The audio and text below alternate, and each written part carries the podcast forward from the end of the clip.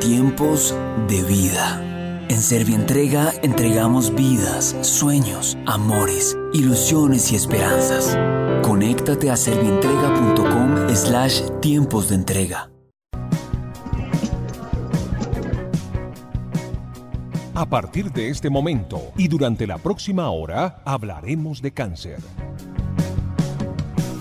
Especialistas, pacientes, familiares se encuentran en la radio para desde su rol avanzar en la labor de promoción y prevención de esta enfermedad. En este espacio se trabaja en la búsqueda de razones para encontrar en el cáncer una opción para resignificar la vida. Especialistas, pacientes, familiares se encuentran en la radio para desde su rol avanzar en la labor de promoción y prevención de esta enfermedad. En este espacio se trabaja en la búsqueda de razones para encontrar en el cáncer una opción para resignificar la vida.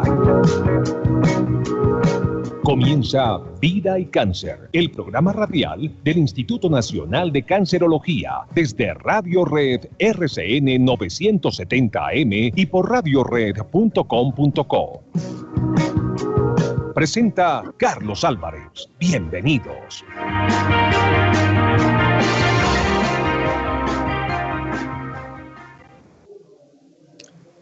Hola, muy buenas tardes, bienvenidos. Estamos ya cumpliendo una nueva cita con Vida y Cáncer, el programa del Instituto Nacional de Cancerología que transmitimos por la radio en RCN 970 AM y por nuestras plataformas de Facebook y YouTube. Muy sencillo, pase la voz, que cada día esta familia de vida y cáncer sea mucho más amplia. Aquí lo que hacemos es divulgar transmitir información acerca del cáncer en una permanente labor de promoción y prevención de la enfermedad. Aquí hablamos del cáncer, pero no con espíritu apocalíptico, porque el cáncer no es sinónimo de muerte. Sí, cáncer arranca vidas, pero el cáncer también permite que muchas vidas puedan salvarse. Cuando hay lucha, tesón y un trabajo acompasado entre médicos, todo el grupo de salud, los cuidadores, la familia y el propio paciente. De eso hablamos cada semana aquí. Por Facebook nos pueden encontrar en la cuenta de Facebook del INC, que es Incancerología ESE. También nos pueden encontrar por YouTube en nuestro canal simplemente escribiendo Incancerología. Ahí encuentran nuestra señal en directo. Bien, dicho esto, les voy a hacer el programa de hoy, no sin antes recordarles que ya aquí en el Facebook está mi compañero Camilo Zuluaga, listo a recibir inquietudes, saludos, comentarios y no olviden que nos gustaría mucho que hagan clic en me gusta, el dedito arriba, porque es lo que permite es viralizar más eh, eh, viral el programa y que sean muchas más las personas que puedan compartir esta información si creen que es de su interés. Hoy, por ejemplo, y con la venia de todos quienes nos siguen a la radio, en Facebook y en el YouTube, pues tenemos que sentirnos felices en casa, porque el Instituto Nacional de Cancerología ha sido reconocido con uno de los premios nacionales de alta gerencia 2020. Ayer nada más está fresquita esa exaltación el presidente de la República que le estaba entregando a la doctora Carolina Diesner este premio que tiene que ver con un reconocimiento que se hace a GAICA. GAICA son las urgencias oncológicas del INC. El porqué de ese premio, qué experiencia exitosa es la que se ha reconocido en el Instituto Nacional de Cancerología. En un ratico vamos a compartir con invitada especial que nos va a contar sobre el particular. Ya en un instante y está lista para entrar al aire con nosotros. Eh, va a estar nuestra eh, invitada que tratará el tema central del programa hoy, que es cuidados de los niños con cáncer, estos héroes dorados, como lo llamamos en el instituto, porque la gestión de la enfermería en el cuidado del niño con cáncer resulta vital, trascendental. Y varios de los pasos de ese trabajo son los que vamos a comentar en esta fecha. ¿Cómo se prepara un paciente para el tratamiento oncológico? Una especialista en el tema nos va a responder esa pregunta y otras relacionadas con este tema. En el pastillero daremos curso a nuestro tema de, eh, en esta fecha, con una química farmacéutica, Paola Costa, de las terapias no farmacológicas. ¿Qué son? ¿Se pueden aplicar a todo tipo de pacientes? Son preguntas que ella nos va a responder. Ya, por allá, volteando la recta final del programa, vamos a hacer invitación a un evento que tiene este próximo viernes el instituto para celebrarle el Día de los Niños a todos los pacienticos del IMC. Ya les vamos a contar cómo pueden ustedes también la acostumbrada invitación para el, el eh, acto solidario de donar sangre. Bien, sin más, voy a entrar ya con mi primera invitada, que es precisamente nuestra enfermera jefe, Marcela Cárdenas Fandiño. Ella es enfermera gestora de la Unidad Funcional Oncología Pediátrica del INC. Jefe, buenas tardes y bienvenida. Gracias por estar con nosotros. Bueno, buenas tardes. Gracias eh, por la invitación. Buenas tardes a todos. Eh, un gusto de, estar hoy con todos y, compartir un, un ratico. Vale, pues eh, el, gusto es nuestro de tenerla aquí con nosotros. Ahí la vemos con todo su, su indumentaria, con su tapabocas retirado, pero unos minuticos nada más porque ellos permanentemente lo tienen eh, eh, cubriendo nariz, boca y mentón como es ya habitual para todos los trabajadores de la salud, a quienes permanentemente les estamos haciendo su reconocimiento por estar ahí en la primera línea de batalla enfrentando esta pandemia.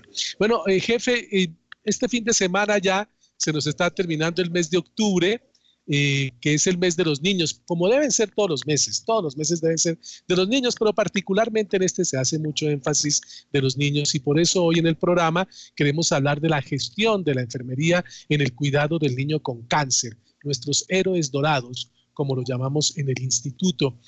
La primera pregunta es esta, siendo el cáncer infantil pues una enfermedad que no solamente toca al niño, que es el protagonista, triste pero protagonista, sino que toca, impacta a la familia. ¿Cómo se inicia ese trabajo global eh, del niño con su diagnóstico y la familia estando ahí atenta al desarrollo y la lucha contra la enfermedad, jefe?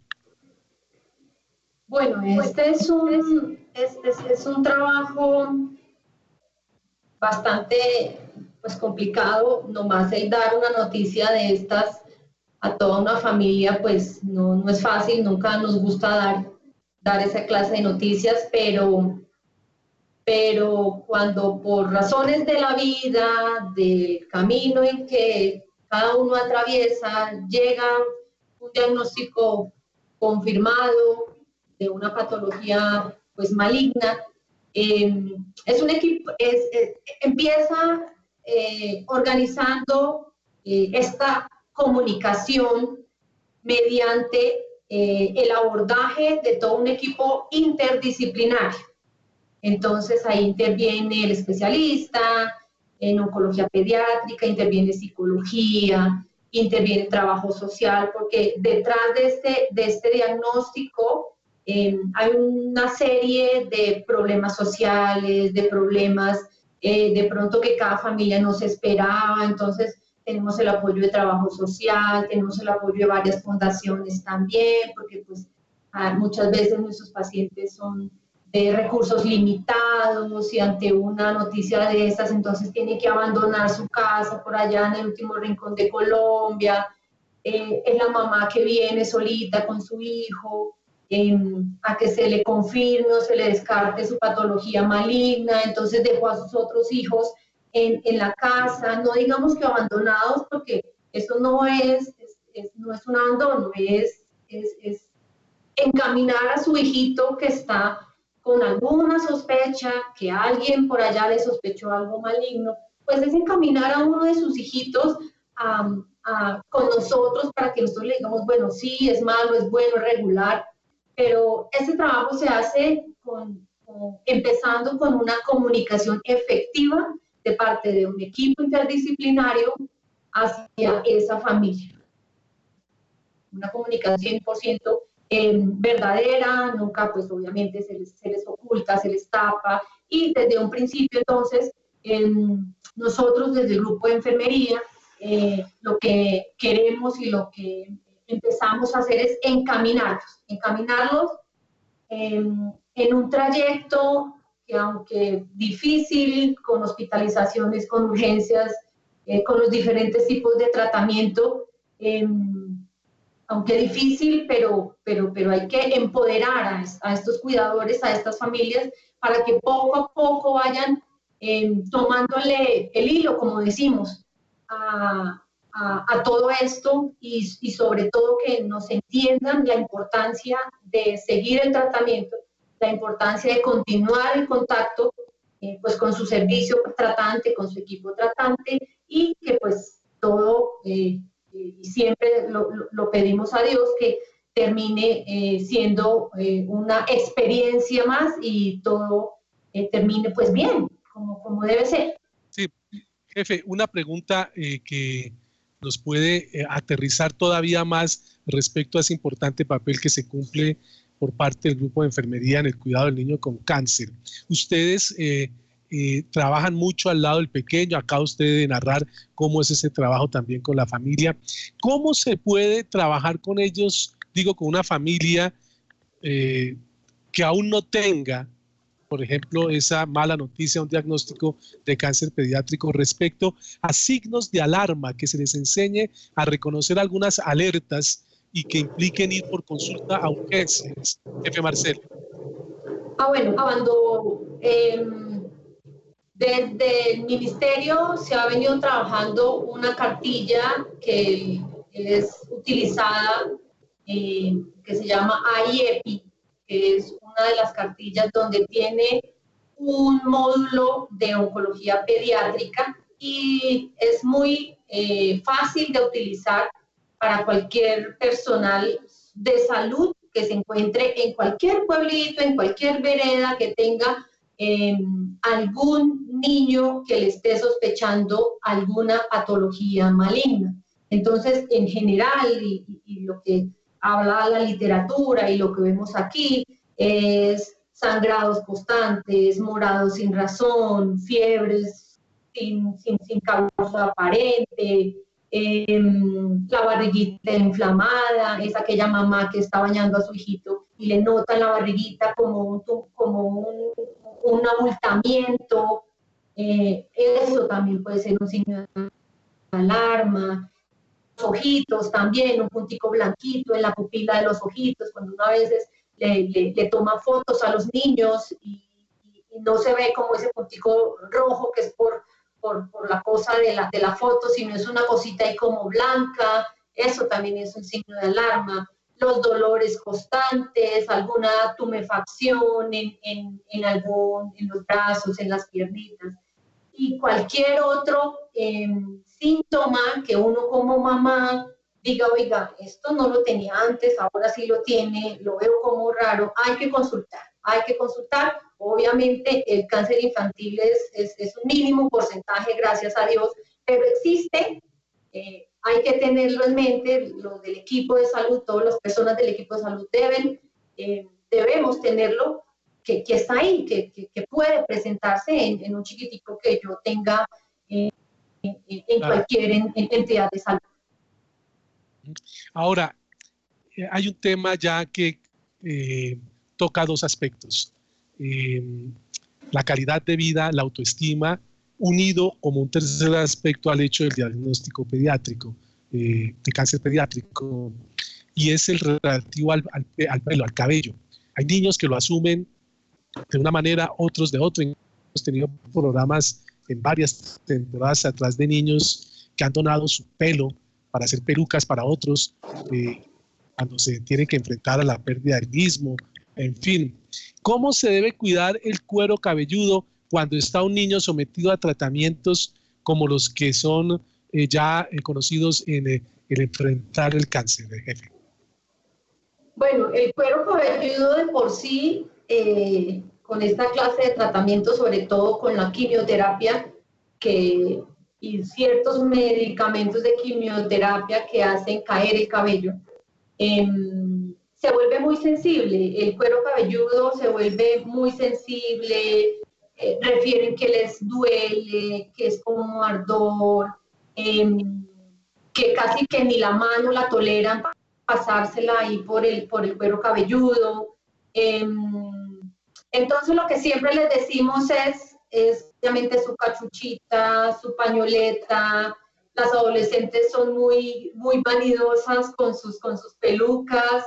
Em, un champucito, sí, se pueden aplicar champús, uno suavecito, es como para eliminar tal vez alguna suciedad o, alguna partícula. Em, cubrirse obviamente del sol, em, no rascarse, no maltratarse. y eh, nada, yo creo que ellos son felices con sus cachuchas, eh, vienen y dicen estoy estrenando, eh, qué tal este color, qué tal esta pañoleta, eh, y se ven nada, se ven, se ven muy lindos. Estamos cerrando esta primera sección de nuestro programa hoy, que es el cáncer infantil, el chicos, el tratamiento y la labor fundamental siempre reconocida del grupo de enfermería, en nuestro caso particular, allí en el Instituto Nacional de Cancerología.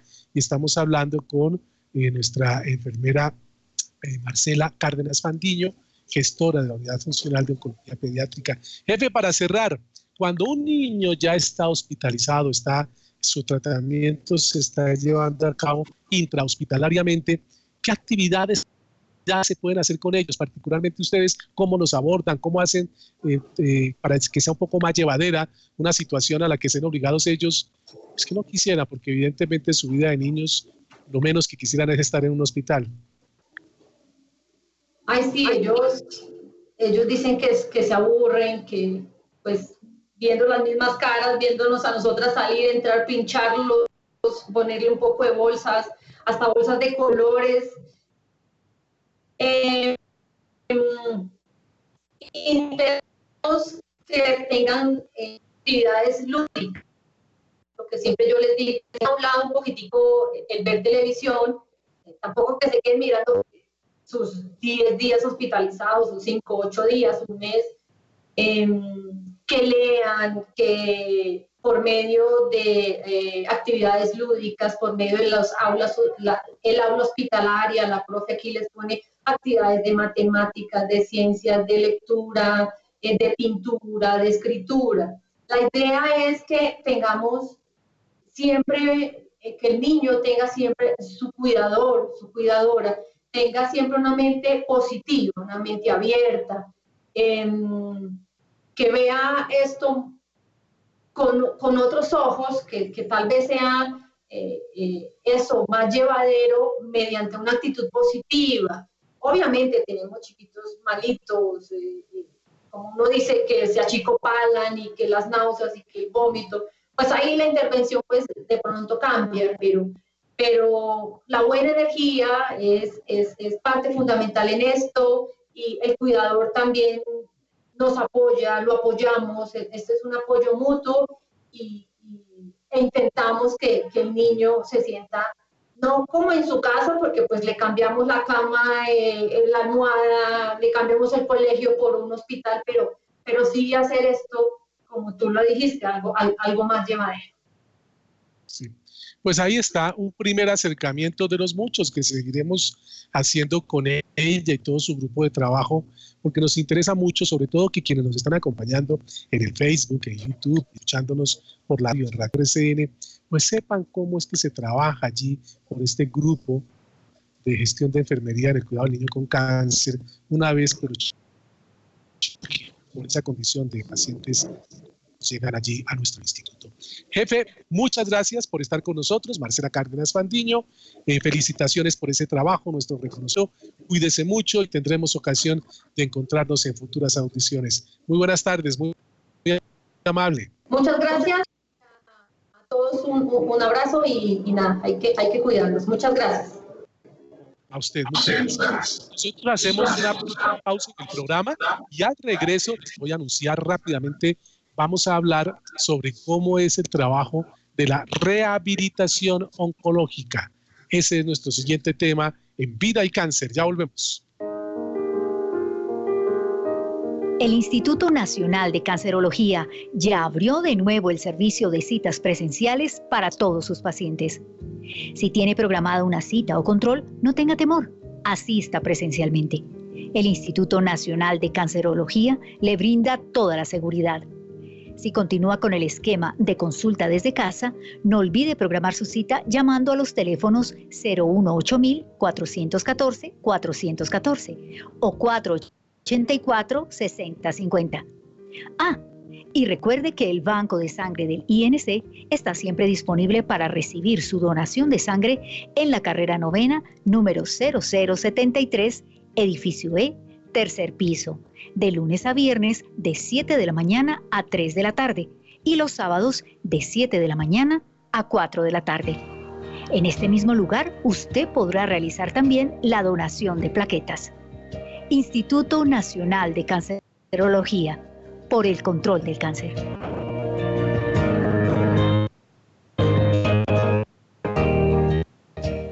Regresamos a Vida y Cáncer, el programa del Instituto Nacional de Cancerología, para de inmediato adentrarnos en nuestro segundo tema de hoy. Y vamos a hablar de la rehabilitación oncológica. Tenemos a la doctora Ana María Hernández, ella es médico fisiatra, especialista en rehabilitación oncológica, y nos va a ilustrar sobre el tema. Aquí nos ponemos, doctora Ana María, en actitud de quien está eh, moderando el programa y quienes nos acompañan en la radio, en RCN, Radio RCN, y quienes están siguiéndonos en el Facebook Live y en el canal de YouTube para eh, aprender mucho de todo lo que usted nos pueda contar respecto al tema. Lo primero, y no es realmente un tema que se aleje de lo que se puede vivir en la cotidianidad cuando estamos frente a un paciente de carácter oncológico. Con el saludo, doctora Ana María, muy buenas tardes. Gracias por estar con nosotros. Muy buenas tardes, muchas gracias por la invitación a participar en el programa. Doctora Ana María, algo pasa con la doctora Ana María. Ya me dirán en qué momento puedo entrar a saludarla para compartir con ella este diálogo que tenemos presupuestado adelantar en el programa, porque de lo que se trata es de eh, poder con ella conocer eh, eh, cómo hace esa prehabilitación de un paciente que ha sido diagnosticado con cáncer, si esa, ese trabajo previo es realizable con todos o con algunos pacientes, si existen grupos de apoyo que también están acompañando al paciente. Entonces, ustedes me dirán allí en el máster donde están originando el programa a nivel técnico si ya puedo saludarla, mi querida Andrea, o aún no. Hola, acá me escuchan. Que hemos perdido la comunicación, entonces, no sé si general o particular con el programa. Mientras tanto, eh, tengo que decir lo siguiente.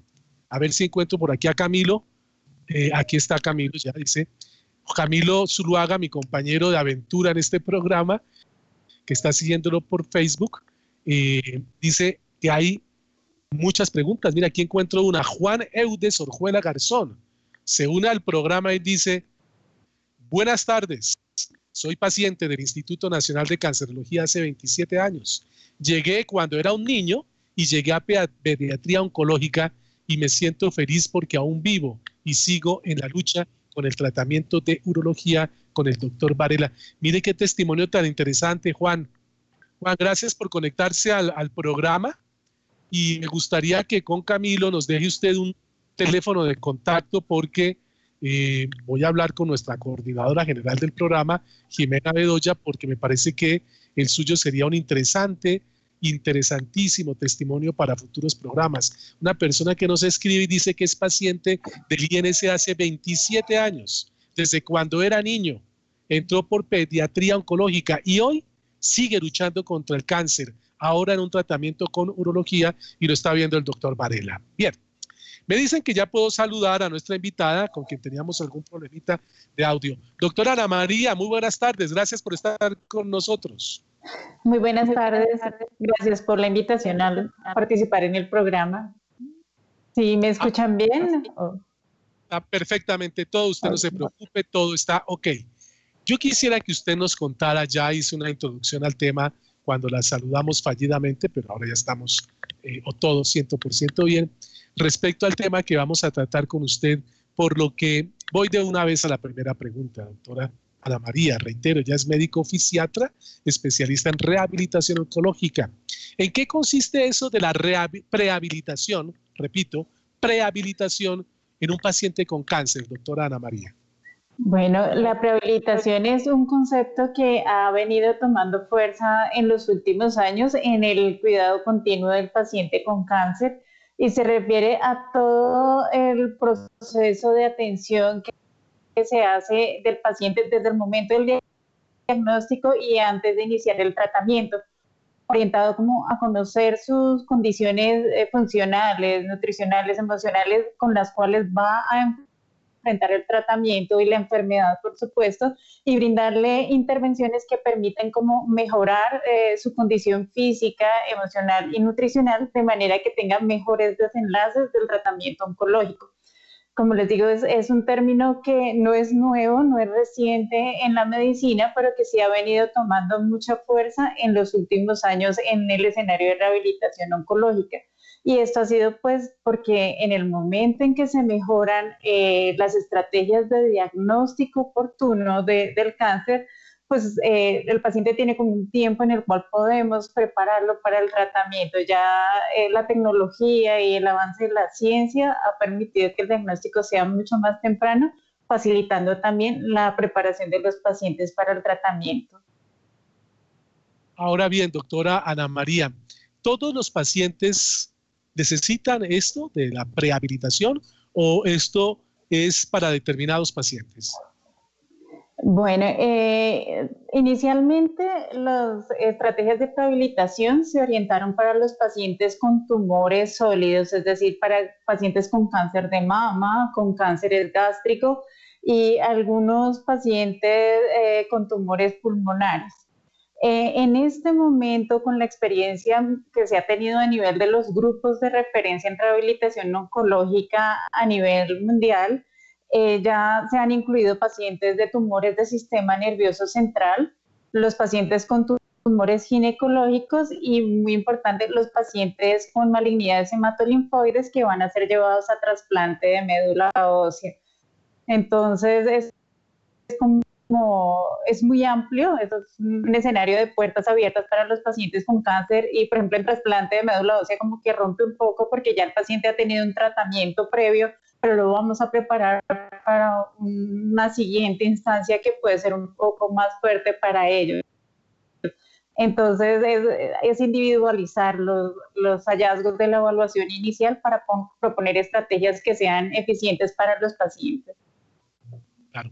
Ahora bien, en este tema de la prehabilitación, em, se imagina uno, pero esto usted, que la conocedora, nos va a ayudar a dilucidarlo, que como toda eh, modalidad interdisciplinaria, en un momento determinado puede necesitar apoyo de otras disciplinas.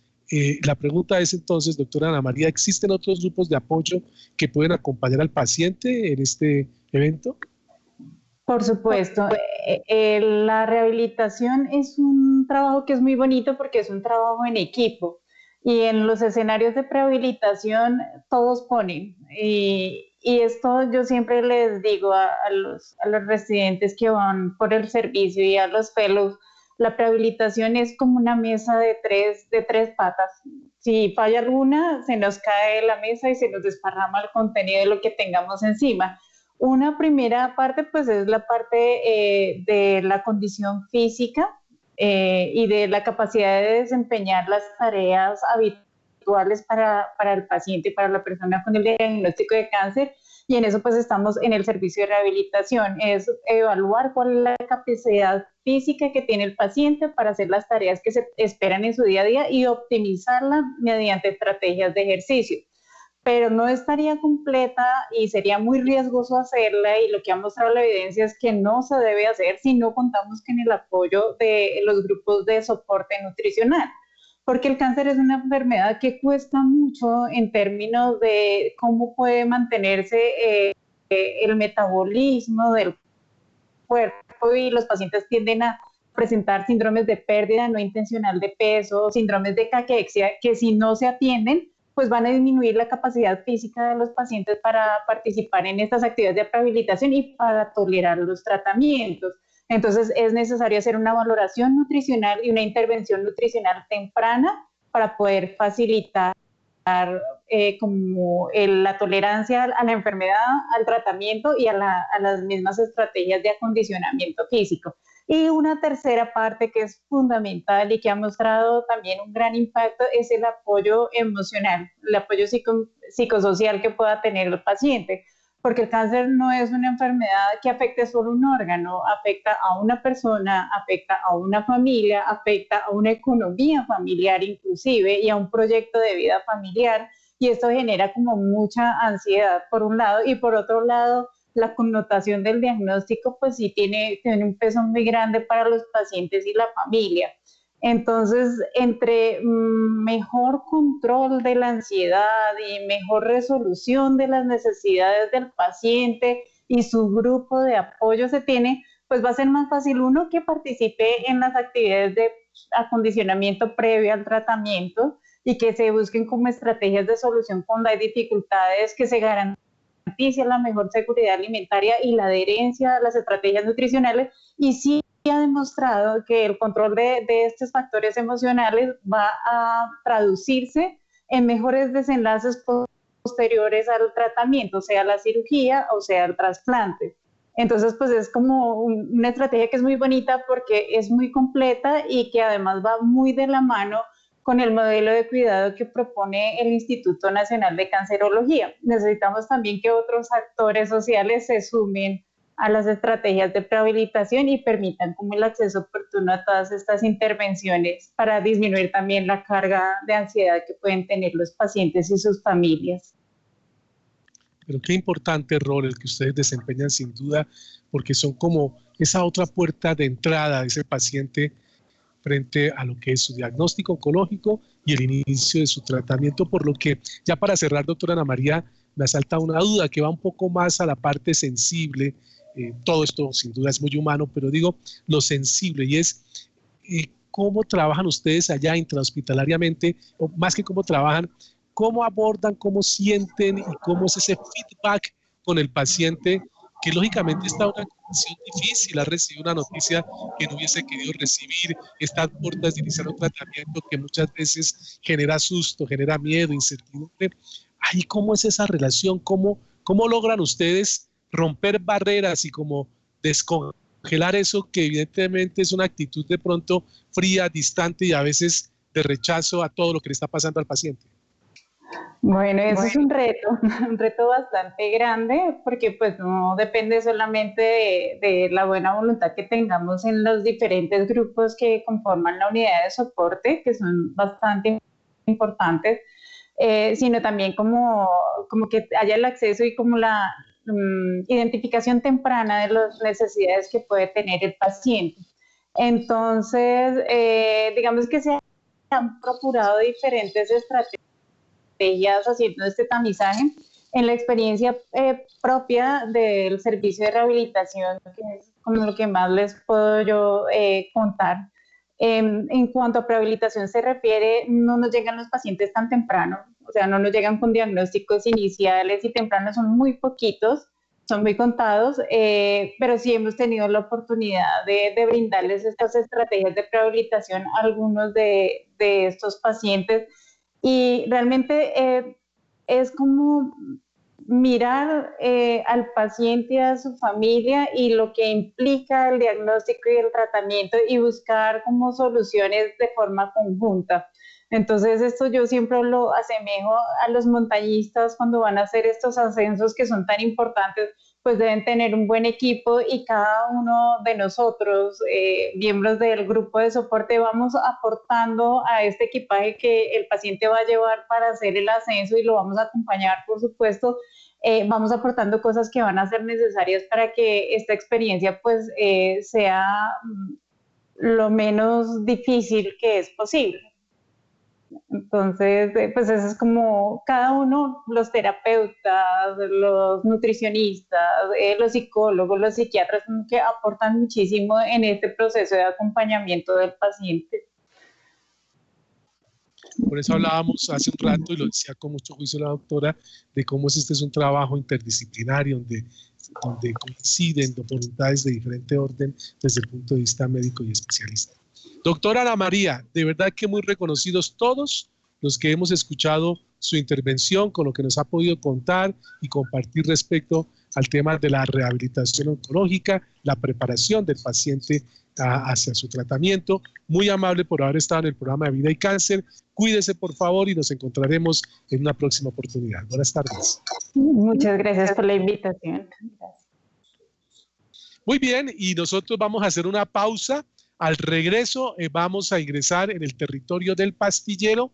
Hoy un tema también muy interesante, muy, muy interesante, que es el de las terapias no farmacológicas atentos y dispuestos para compartir este tema también con nosotros al regreso de la pausa. Donación y trasplante de órganos y tejidos.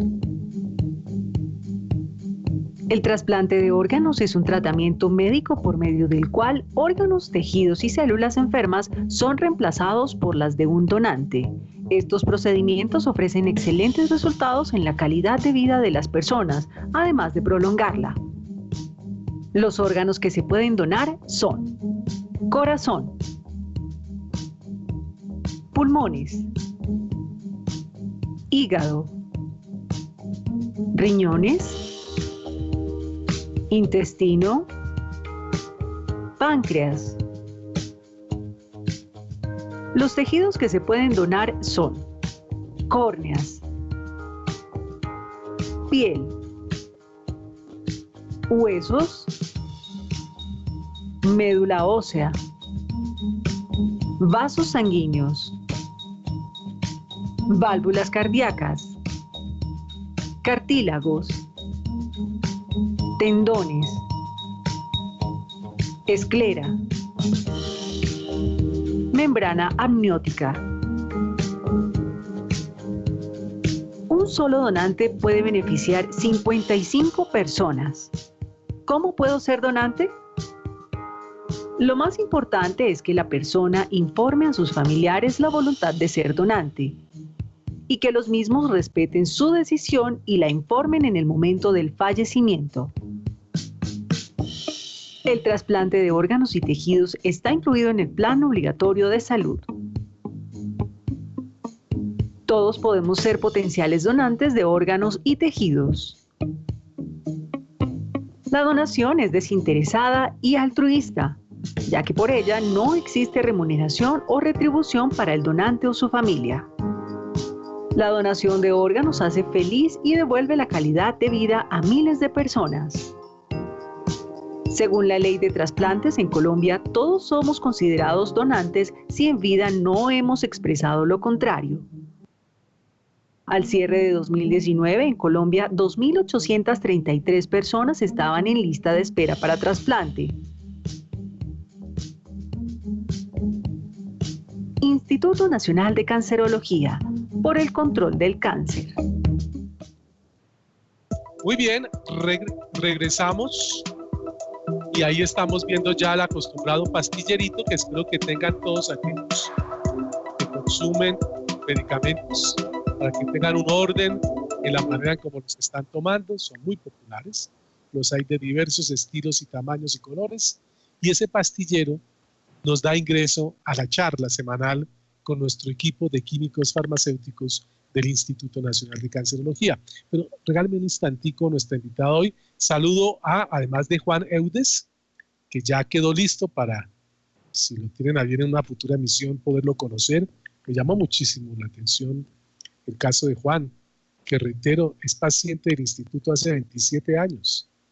Es un, ejemplo de vida, de lucha, de constancia, de perseverancia. Llegó para atendérsele un tema de cáncer pediátrico, ha sobrevivido a la enfermedad y 27 años después aún sigue como paciente del instituto porque ahora está en un tratamiento urológico con el doctor Varela, que ya estaba aquí con nosotros. Así que Juan, mis respetos y nuestra admiración sin duda. Eh, Mireya Vargas está conectada, Elizabeth Rodríguez Calcetero, Andrés Jiménez Cardona, Rubén Darío Londoño López, Luisa Fernanda Castiblanco, Gina Paola Peñola Beltrán, Lili Vargas, Lili Sánchez, eh, Esperanza Trujillo, habitual del programa, manda bendiciones a todo el grupo humano del Instituto Nacional de Cancerología y les dice que tienen la mejor calidad humana y para con ellos una eterna gratitud, dice ella. Bien, voy a saludar ahora sí a nuestra química farmacéutica que nos acompaña en el día de hoy. Ella es Paola Acosta. Paola, bienvenida, gracias por estar con nosotros. Buenas tardes. Hola, buenas tardes. Qué bueno tenerla aquí con nosotros. Todo está muy bien. Muchas gracias. Está perfecto. Estamos escuchando muy bien y la estamos viendo también perfectamente. Bueno, estamos convocados aquí en la charla con usted hoy, Paola, para que aprendamos y nos ayude usted con su conocimiento a hacerlo de lo que se entiende por terapias no farmacológicas. Y obviamente debo empezar por pedirle que nos diga qué es eso de la terapia no farmacológica. Adelante. Bueno, buenas tardes para todos. Eh, bueno, una terapia no farmacológica, como su nombre lo indica, pues es una terapia que no contiene eh, fármacos ni químicos y lo que busca es un tratamiento eh, que sea alternativo dentro, de un, dentro de cualquier terapia farmacológica. Entonces es como el complemento que, que va muy de la mano con un tratamiento farmacológico pero que es una terapia que no incluye medicamentos. Entonces, dentro de estas terapias o dentro de este eh, programa, podemos decirlo así, eh, lo importante es como tener claro cuál es mi enfoque. Entonces, digamos, si tengo una enfermedad, si tengo algún diagnóstico que eh, a pesar de que se usa su tratamiento farmacológico, yo pueda eh, usar otras alternativas que me ayuden a sobrellevar la, la etapa de la enfermedad. Entonces, por ejemplo, como ya lo, y es súper es, interesante escuchar a la jefe y escuchar también a la terapeuta, como todas esas alternativas que, que eh, presta el instituto me pueden ayudar con un paciente a mejorar su calidad de vida. Esto es principalmente lo que busca la terapia no farmacológica. Entonces, me imagino que se preguntarán cuáles son. Sí, ya, pero quiero, quiero para ir poquito a poco eh, aterrizando el tema. De esta primera parte de la intervención de Paola, nos quedan dos cosas entre las muchas que nos ha contado. Una, que la terapia no farmacológica, pues es una intervención que se hace, pero no tiene eh, componentes químicos, es decir, ahí no están vinculados medicamentos. Y la otra es la que tiene que ver con el hecho de que se puede realizar, yo no sé si en todos los casos, ahora nos dirá Paula, paralelamente con la terapia farmacológica, que es la que disponen los médicos tratantes. Entonces, antes de entrar sobre ese tipo de terapias que se pueden aplicar, Paula, ayúdenos a dilucidar esa inquietud. En todos los casos es compatible la terapia farmacológica con la no farmacológica. Por supuesto, pues claro que es compatible. De hecho, es eh, antes de iniciar cualquier tratamiento, por lo general los médicos les indican a los pacientes como medio de prevención y como, y como tratamiento alternativo para em, mejorar el tratamiento farmacológico. O sea, es, van de, si van de la mano, nos va mucho mejor. Ahí está, perfecto. Ahora sí, eh, nos imaginábamos la pregunta que usted se hacía, Paola, sobre cuáles son esas terapias no farmacológicas a las que podemos hacer alusión? Bueno, eh, ok, dentro de esas terapias no farmacológicas eh, es importante que el paciente esté claro cuál es, cuál es su meta, qué quiere, cuál es su objetivo, qué quiere alcanzar. Entonces, hacer como un organigrama, estar, eh, hacer una rutina diaria, entonces establecer como unos horarios, hacer una agenda donde el paciente tenga organizado Em, a qué horas se va a levantar, a qué horas va a hacer, por ejemplo, una terapia no farmacológica y se incluye hacer ejercicio. cuánto tiempo yo voy a dedicarle a mi rutina física. Eh, también la nutrición es importantísima, no solamente para pacientes con cáncer, sino también para otros pacientes con otro tipo de patologías. Por ejemplo, un paciente con hipertensión. Entonces, ¿cómo está cuidando su nutrición? Eh, no está, está comiendo bajito de sal, eh, que está, está consumiendo verduras, que, cuánta cantidad de agua estoy consumiendo al día. También es muy importante en este tipo de terapias no farmacológicas eh, la gratitud, la espiritualidad. ¿Cómo está mi espiritualidad? ¿Cómo me siento yo? Eh, ¿En qué creo? ¿no? Entonces, todo eso influye a que el paciente eh, vaya mejorando su tratamiento, porque todo es como una suma de acciones que mejoran la calidad de vida del paciente. Otra muy importante, eh, mi imagen personal, cómo estoy yo. Entonces ya, por ejemplo, un paciente que empezó a cursar su tratamiento, eh, como lo mencionaba la, jefe eh, anteriormente, las, las, adolescentes a quienes se le cae el cabello. Entonces, de pronto verse en el espejo y encontrarse con una, con una imagen que no gustan de ellas. Entonces, influye también muchísimo cómo, cómo me comporto yo, cómo estoy, cómo me veo y también pues cómo asumo este, este reto que, está, que, se, que se está enfrentando. Eh, lectura, leer, mm, si bien se recomienda no leer sobre su, patología, sino más bien eh, tener eh, espacios de lectura, de libros, como decía también, creo que la rehabilitadora, em, tener con, su, con, su, con su equipo familiar, con su entorno familiar, eh, estrategias de pintura, de hacer actividades lúdicas. Todo eso influye para que el paciente recupere muchísimo más fácil su salud, eh, la terapia farmacológica cumpla su efecto y pues que el paciente llegue a, curarse. tengo dos preguntas que están haciendo quienes siguen nuestro diálogo, Paola. Esta que es un poco la, la, triste, pero que es real. Me dicen, ¿cómo podemos aplicar una terapia no farmacológica en un paciente que, por ejemplo, está postrado en una cama, que el cuidado depende de sus familiares y que producto del dolor y todo lo que implica enfrentar el cáncer, pues a veces está en una posición muy escéptica de prácticamente no querer ni moverse no hacer nada. Ahí cómo, cómo se trabaja ese, esa capacidad de convencimiento primero y luego qué tipo de terapia eventualmente, si es que se puede hablar de alguna en particular, Paola. Bueno, por ejemplo, en este tipo de pacientes que están postraditos en la cama, creo que aquí viene mucho la creatividad del cuidador. ¿Qué puedo hacer yo como cuidador? Y a pesar de que de pronto esté el paciente en, una situación que no quiere absolutamente nada, ¿cómo puedo yo llegarle a ese tipo de pacientes? Entonces, mm, puedo empezar a hacerle una lectura, a leerle un cuento, a, mm, contarle una historia, de pronto traerle algo de plasticidad para que él, pueda eh, hacer manualidades o hacer algo diferente, llamarle la atención o, de, o sea, en el sentido de buscar una alternativa, de no que se, no se queden mirando televisión todo el día, sino también como ayudarles si de pronto lo pueden transportar eh, de pronto en una silla de ruedas. Entonces, no sé, que de pronto se asome a la ventana, que mire el sol, eh, motivarlo y también lo que les decía, buscar como el tema de la gratitud, que si bien todavía no, no se ha ido es porque hay una misión importante que cumplir. Eso siempre se les, es, es importante hacérselo saber a los pacientes. Por ejemplo, como nos mencionaba el paciente que decía que lleva 27 años con el instituto, cómo ha sido su, su testimonio de vida.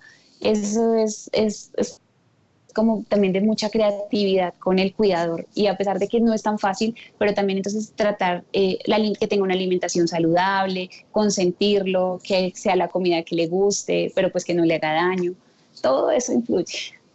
Claro que sí, pero usted utilizó un término que es vital y es, es clave, creatividad. Aquí sí, sí, no hay límites para poder estar buscando maneras de llegar a un paciente que esté en esta condición, como por ejemplo otro que nos escribe que dice, Quisiera escuchar a Paola hablando un poco de si, por ejemplo, la musicoterapia se puede considerar una terapia no farmacológica.